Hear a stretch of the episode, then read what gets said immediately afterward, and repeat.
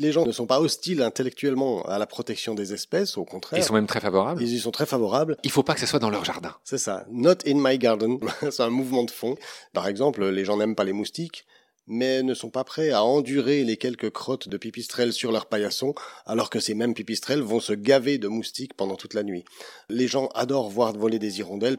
En revanche, des fientes qui coulent un petit peu sur leur façade et des nids sous les fenêtres. Comment on s'en débarrasse? Ça les dérange. Comment est-ce qu'on s'en débarrasse? Voilà le genre de question qu'on nous pose et combien de temps je dois attendre avant d'enlever le nid?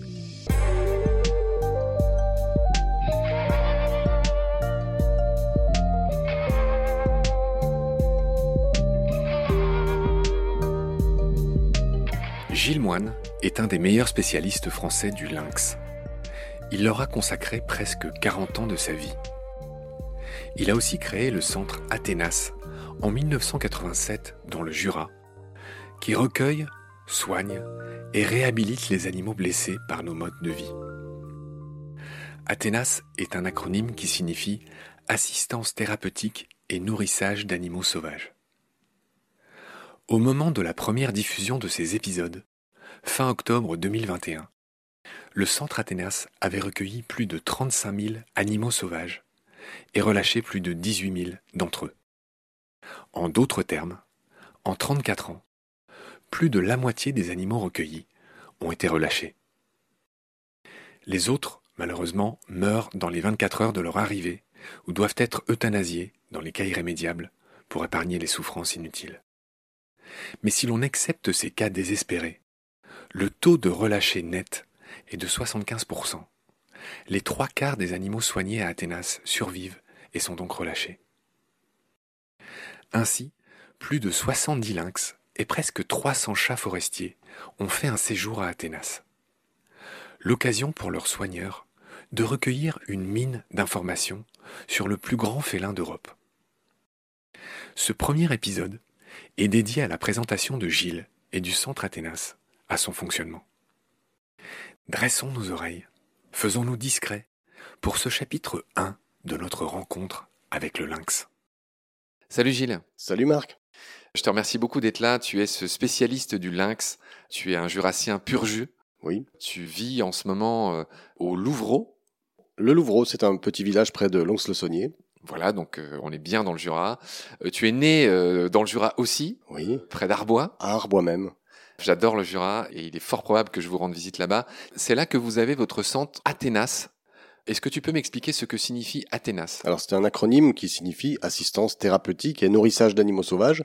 Il avait été aussi choisi par analogie avec le nom scientifique de la chouette chevêche puisque c'était au départ notre premier logo. En fait, c'est l'accueil d'une chouette chevêche qui a déclenché euh, l'envie de créer un centre de soins.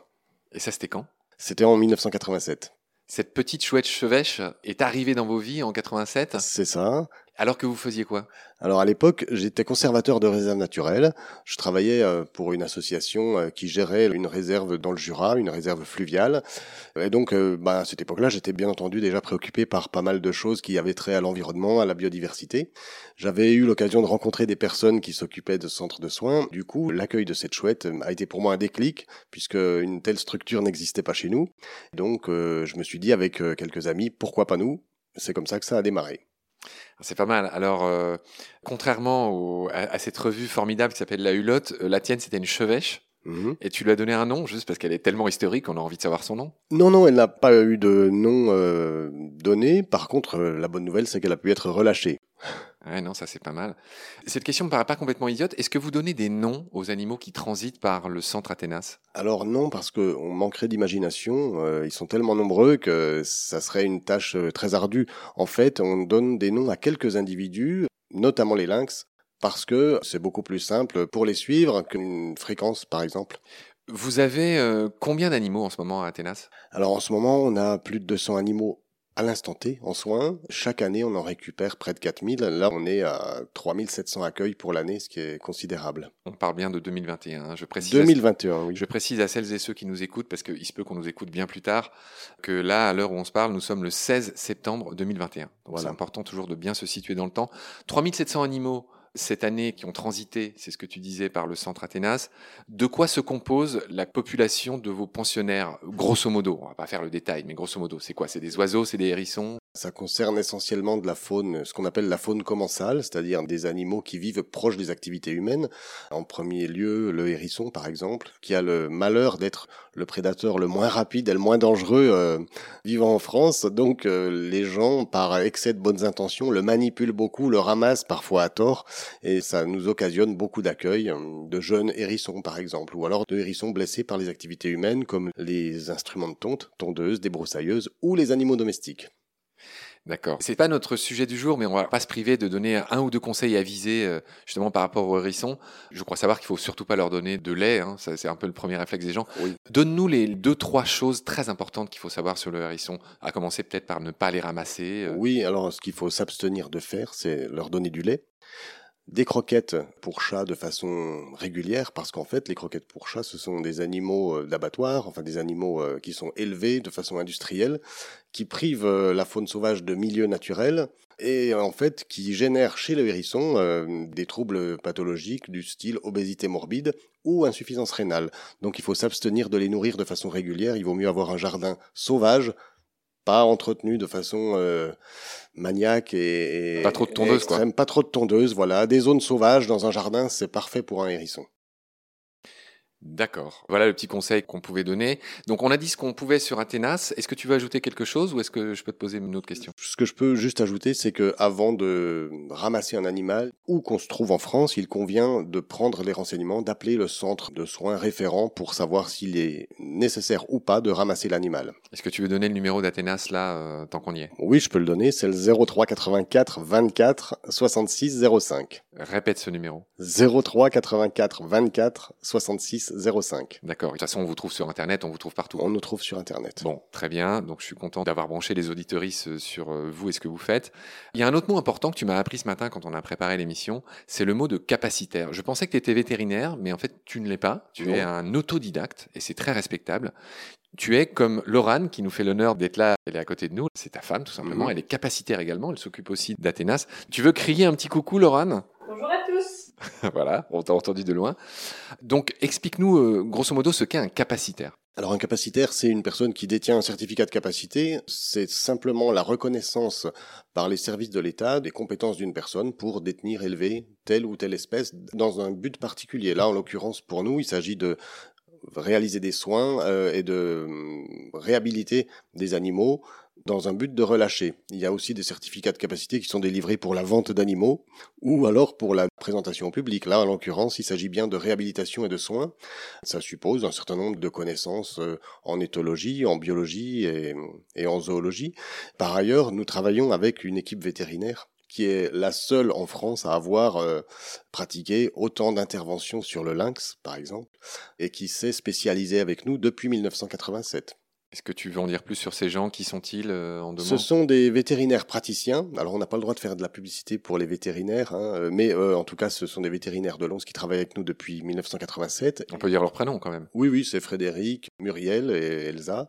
Et donc, travaillent avec nous depuis longtemps. Ils se sont vraiment spécialisés sur l'espèce et, c'est donc ils ont par ailleurs une activité de vétérinaire libéral à côté de ça. Et ils pratiquent toutes les interventions au centre en pro bono, c'est-à-dire en total bénévolat.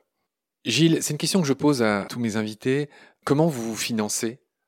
Alors en fait, nous nous finançons euh, principalement par des sources privées, c'est-à-dire que on est une association régionale qui compte 1600 euh, adhérents, ce qui est assez considérable pour une petite association régionale, on va dire. Plus de 70% de nos financements sont d'origine euh, privée, c'est des particuliers, des fondations, des mécènes. Ça nous confère une certaine liberté de parole. Le reste provient de collectivités, la région Bourgogne-Franche-Comté, par exemple. Et... Soyons clairs, si on peut le dire, c'est quoi votre budget? Notre budget, il est de légèrement inférieur à 200 000 euros, budget annuel. Il y a une grosse part qui est dédiée euh, à l'alimentation des animaux, une part euh, salariale, et puis il y a une part euh, de fonctionnement, de frais de fonctionnement. Tu m'as dit que vous étiez trois salariés hein, à Athénas. On va pas tout détailler, c'est pas la Cour des comptes, mais voilà. En gros, vous êtes trois salariés. Tu m'as aussi dit que vous aviez 250 bénévoles. Oui, tout à fait. Que font-ils? Ben en fait, ce sont des ce qui s'apparente à des secouristes faune sauvage, c'est-à-dire que ce sont des bénévoles, des adhérents qui ont souhaité en faire un petit peu plus que d'adhérer et qui, à l'issue d'une formation minimale d'une journée, deviennent des référents, des correspondants qui prennent en charge les animaux à la demande de particuliers, c'est-à-dire qu'on fonctionne un petit peu comme les pompiers, comme le 18, on, on, reçoit les appels et ensuite on redispatche sur nos correspondants localement qui vont aller à la rencontre des particuliers pour prendre en charge les animaux et ensuite organiser les transferts vers le centre. D'accord. Parle-moi un peu de la diversité des animaux que vous accueillez. On discutait tout à l'heure, tu me parlais d'un aigle beauté, tu me parlais de d'hermines qui t'ont été confiées par euh, notre ami commun euh, Jean-Baptiste. Exactement. Alors en fait, c'est une très grande diversité euh, chez les mammifères. Il faut savoir par exemple qu'en Bourgogne-Franche-Comté, on compte 34 ou peut-être même, euh, puisque les taxonomistes ont encore frappé, on, ça doit être même, euh, je crois, 36 espèces de chiroptères, de chauves-souris. On récupère déjà une grande diversité de chauves-souris. Les mammifères, après, c'est relativement limité, mais alors chez les oiseaux, euh, beaucoup, beaucoup d'espèces. Tu as dit 80% d'oiseaux. 80% hein. d'oiseaux, donc ça va du roitelet à l'aigle royal, pour rester dans la royauté. donc le roitelet, c'est le plus petit passereau, donc avec environ 10 grammes, et puis l'aigle royal, qui est plus proche des, des 4 kilos. Donc vous avez relâché récemment un aigle beauté. Un aigle beauté. Qu'est-ce qu'il y a d'autre? Laurent, j'ai l'impression qu'il sèche un peu. Tu veux pas nous venir au micro et dire ce que vous avez? En fait, euh, on recueille vraiment une variété très importante euh, en termes de faune. On est euh, capacitaire, donc tu l'as dit tout à l'heure, Gilles, pour toute la faune métropolitaine. Donc finalement, il y a une importante diversité. On a plus de 200 espèces par an qu'on accueille au centre. Et donc, on a aussi bien des mammifères que des, des, oiseaux, on en parlait, mais on a aussi beaucoup de reptiles. Et euh, dans les reptiles, on a des tortues notamment qui viennent de trafic parce que euh, on a beaucoup de tortues d'Hermann et en fait en région Bourgogne-Franche-Comté, naturellement, il n'y a pas de tortue d'Hermann. Évidemment, c'est une espèce méditerranéenne. Exactement, donc en fait, elle est importée et les gens l'ont beaucoup utilisée comme un nain de jardin hmm. pour décorer leur, euh, ouais, leurs extérieurs et malheureusement, elle est un peu tributaire de ça. Alors d'autres exemples, qu'est-ce que vous avez d'autres Les hermines, alors des hermines, effectivement, chez les mammifères, euh, des putois, des fouines, des martres. Dit que vous aviez des bébés putois? Pourquoi c'est des jeunes? Alors c'est des jeunes parce que bien souvent euh, qui se manifestent euh, aux, humains parce que la mère a été tuée. En général, c'est comme ça que ça se passe. Ou alors des jeunes déjà un petit peu partiellement autonomes mais victimes de, de collisions. Alors avec les mustélidés, donc famille, famille fouine, belette, hermine, etc. C'est radical. Soit les collisions sont directes mortelles parce qu'elles se font rouler dessus, soit elles euh, sont heurtées par une partie de la voiture et souvent le pneu. Donc c'est des mammifères qui sont commotionnés mais qui sont susceptibles de se réveiller de façon assez brutale et, réactive. Il n'est pas rare que des gens se fassent mordre par des mustélidés qu'ils ont ramassés inanimés euh, au bord de la route. Renard, blaireau Renard, blaireau également, chat forestier, puisqu'on est dans en Franche-Comté, Bourgogne-Franche-Comté, rappelons-le, dans le bastion du, un des bastions de la présence du chat forestier, c'est le quart euh, nord-est. Félix sylvestris. Félix sylvestris, voilà. Cousin de, de notre ami le lynx. Cousin de notre ami le lynx, euh, cousin issu de Germain quand même, parce que c'est pas une parenté directe. On par a vu contre, c'était deux genres différents. Hein. Voilà. Par contre, c'est le cousin euh, vraiment très très proche du chat domestique, puisque le chat domestique est issu de la domestication du Felis sylvestris libica. Libica, très juste. Et notre chat domestique, son nom scientifique, c'est le Felis sylvestris catus. C'est ça, exactement. Je renvoie celles et ceux qui nous écoutent au numéro sur le chat qu'on avait fait avec euh, Antoine Adam. Voilà, donc la, raison pour laquelle il ne faut pas laisser divaguer des chats domestiques, c'est que ce Hybridation. voilà, il y a une possibilité d'hybrides euh, interféconds qui sont de nature bah, à affaiblir euh, l'espèce. Le pool génétique. Voilà, exactement. Alors la bonne nouvelle, nous, c'est que sur le chat forestier, par exemple, on a fait une campagne d'analyse ADN qui a révélé que sur un échantillon de 100 chats que nous avions eu entre les mains,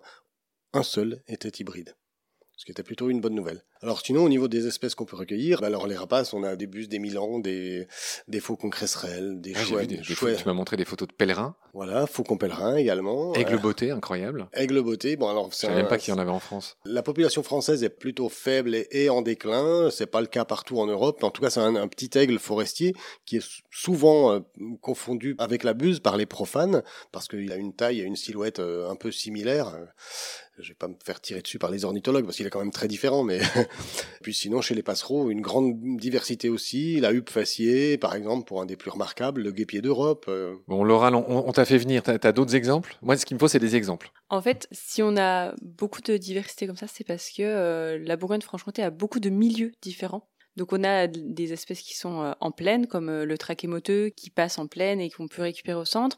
Mais du coup, on a aussi des espaces qui sont très forestiers et des falaises. Donc c'est pour ça qu'on en parlait juste à l'instant. On peut récupérer des jeunes faucons pèlerins ou des adultes accidentés.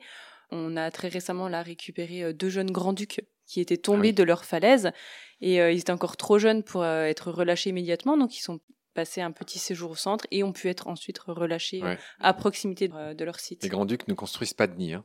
Non, en fait, ils s'installent vraiment juste sur une petite paroi rocheuse et, euh, et ben, des fois, euh, il y a des accidents parce que au moment de se faire nourrir, c'est un petit peu celui qui ira le plus rapidement vers les adultes. Donc euh, voilà.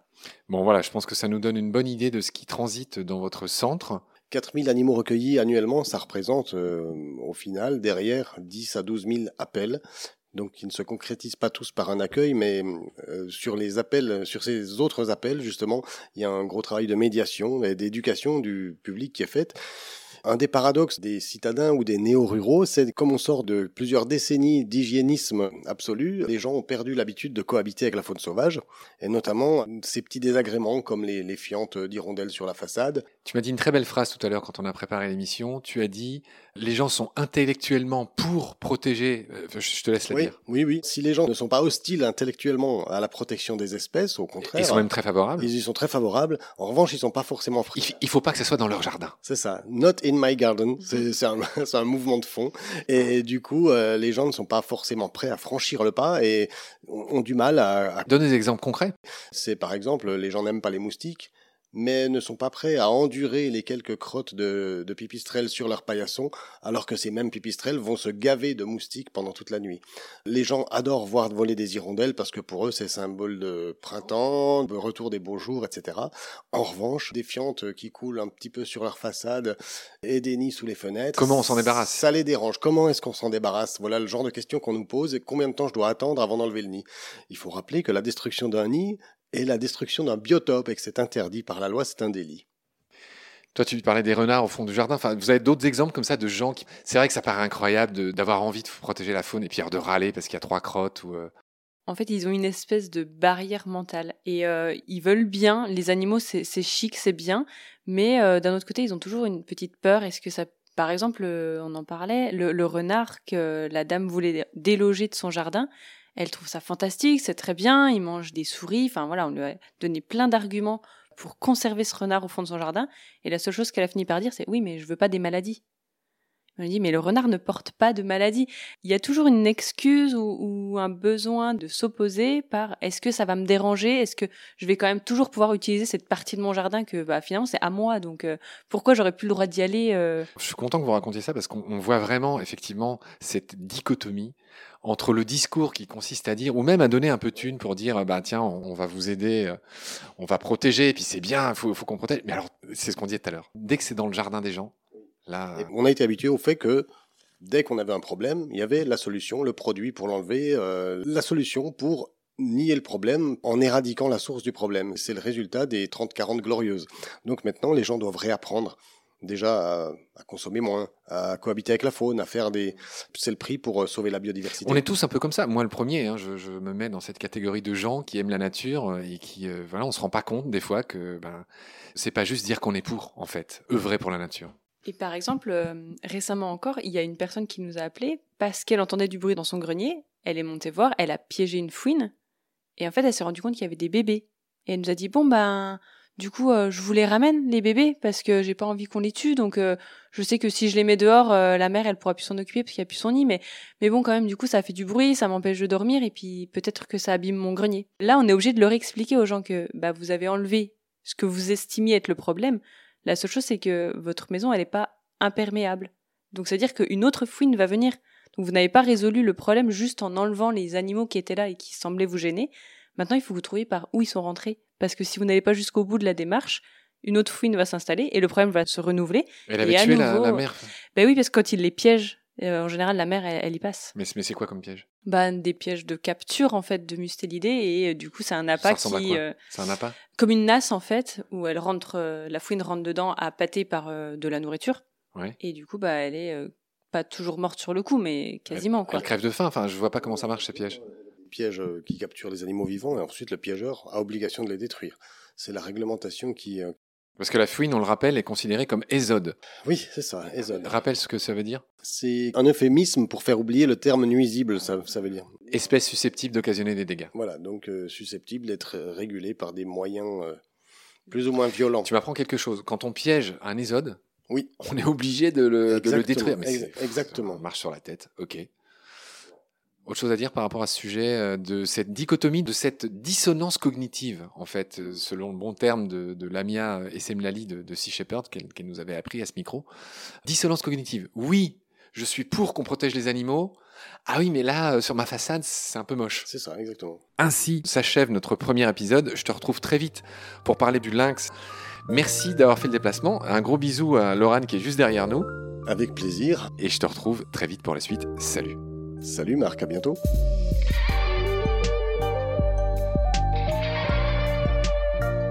C'est la fin de cet épisode. Merci de l'avoir suivi. Baleine sous gravillon a la chance d'avoir un premier partenaire, Derven, une entreprise de génie écologique qui partage nos valeurs, celle du respect du vivant. Mais pour continuer, nous avons aussi besoin de votre soutien, qui consiste à s'abonner, à partager le lien de nos podcasts et ou à faire un don sur Helloasso. Grand merci par avance. Je remercie tous mes équipiers pour leur aide précieuse et je vous retrouve bientôt pour de nouveaux épisodes. D'ici là, prenez soin de vous et de ce qu'il y a autour de vous. Merci, à bientôt.